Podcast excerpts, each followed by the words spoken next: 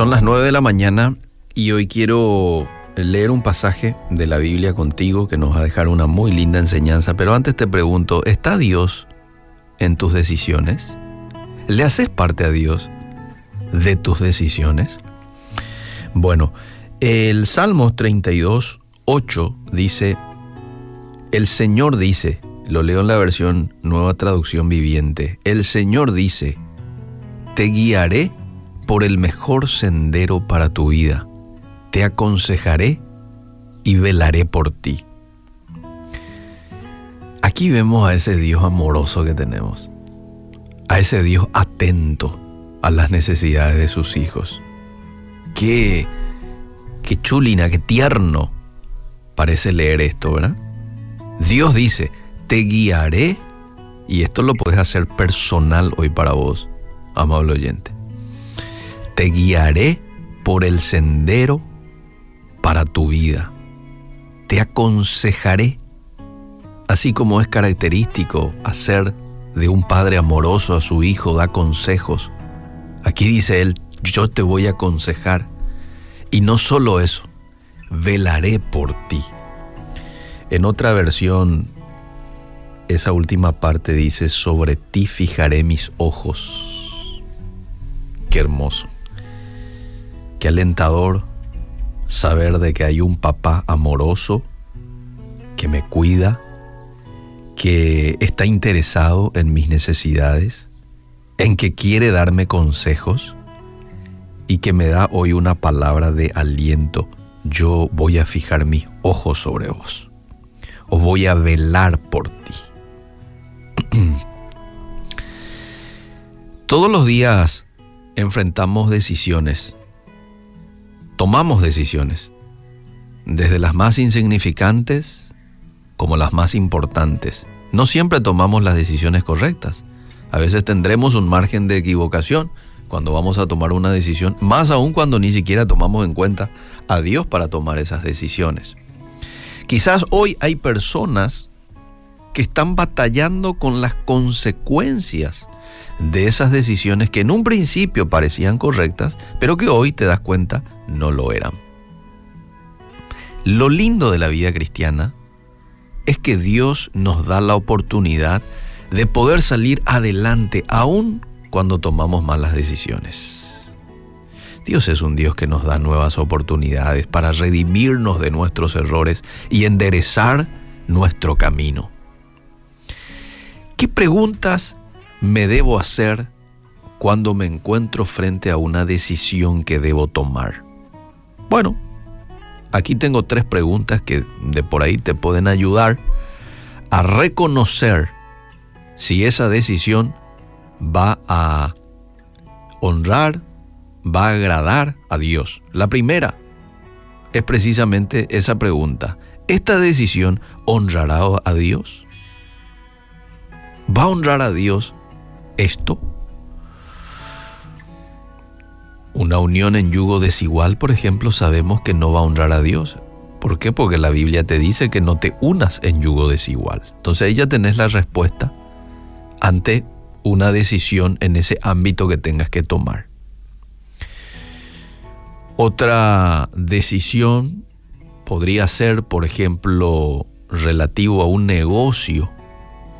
Si vos te das cuenta que esta decisión va a hacer que alguien sea perjudicado, entonces ya sabes cuál es la respuesta o, cuál es la decisión que debes de tomar.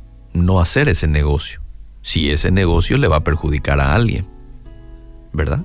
Porque esto no va a honrar a Dios. Dios te dice que ames a tu semejante y te ames como a ti mismo. Y nadie va a querer eh, tomar una decisión que a uno lo vaya a perjudicar, ¿verdad? Entonces de la misma manera esto se tiene que dar con los demás. Lo segundo que me tengo que preguntar es, ¿esta decisión me llevará a tener una mejor comunión con Dios? ya que Dios quiere que nosotros crezcamos en comunión, en conocimiento de Dios, de su palabra. Entonces, esta es una pregunta muy interesante que también puedo hacerme a la hora de tomar una decisión. Tres, ¿ya le consulté a Dios acerca de esta decisión? Y si ya le consulté, ¿ya me dio una respuesta? Esto es muy importante, porque a veces de manera impulsiva tomamos una decisión, ¿verdad? Ya tomamos el teléfono, ya llamamos, ya damos nuestra palabra y después, cuando estamos más tranquilos en el día, le decimos a Dios, Señor, es tu voluntad. ¿Cómo te cae esto? ¿Será que? Pero ya diste tu palabra, ya dijiste ya. Entonces, esto es muy importante. Hay decisiones que tengo que tomarme el tiempo para consultar a Dios. Después están las decisiones que, bueno, uno las tiene que tomar ya en el momento. Eh, decisiones que de manera general Dios ya te ha hecho saber su voluntad con relación a eso. Y bueno, eh, es importante hacerle parte a Dios de las decisiones que debo de tomar, preguntarle y esperar a que Dios responda. Y si en esos momentos en donde Dios no responde, eh, interpretamos su silencio como un sí, cuidado, su silencio no es un sí. Dios no se ha pronunciado o si lo ha hecho nosotros, no lo hemos querido entender o ver. Hay decisiones que humanamente somos impulsadas a tomarlas de inmediato al ver que nos van a favorecer sin pensar en otras cosas más que en nuestro beneficio. Cuidado. Y es en esos momentos en donde solo pensamos en nosotros y hacemos a un lado a Dios, en donde estamos más propicios a llevarnos una decepción a futuro próximo. ¿Mm? Entonces, lo que tengo que grabarme en la mente es lo siguiente. Si le consultas a Dios para tomar una decisión y Dios no ha dado una respuesta a tu vida, no tomes ninguna decisión. ¿Por qué? Porque el silencio de Dios nunca va a ser un sí. El silencio de Dios es un espera. Y si el tiempo pasa y Dios no responde, entonces diría yo que es más fácil interpretar ese silencio como un no en lugar de un sí. Porque si algo te va a beneficiar y va a ser de bendición para tu vida, Dios no va a tardar en dar una respuesta positiva.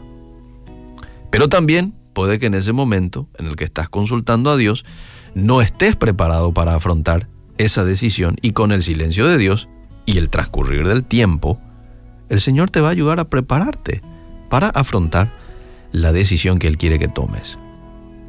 Ahora, si le consultas a Dios y Él te responde con un no, y tenés que entenderlo y aceptarlo.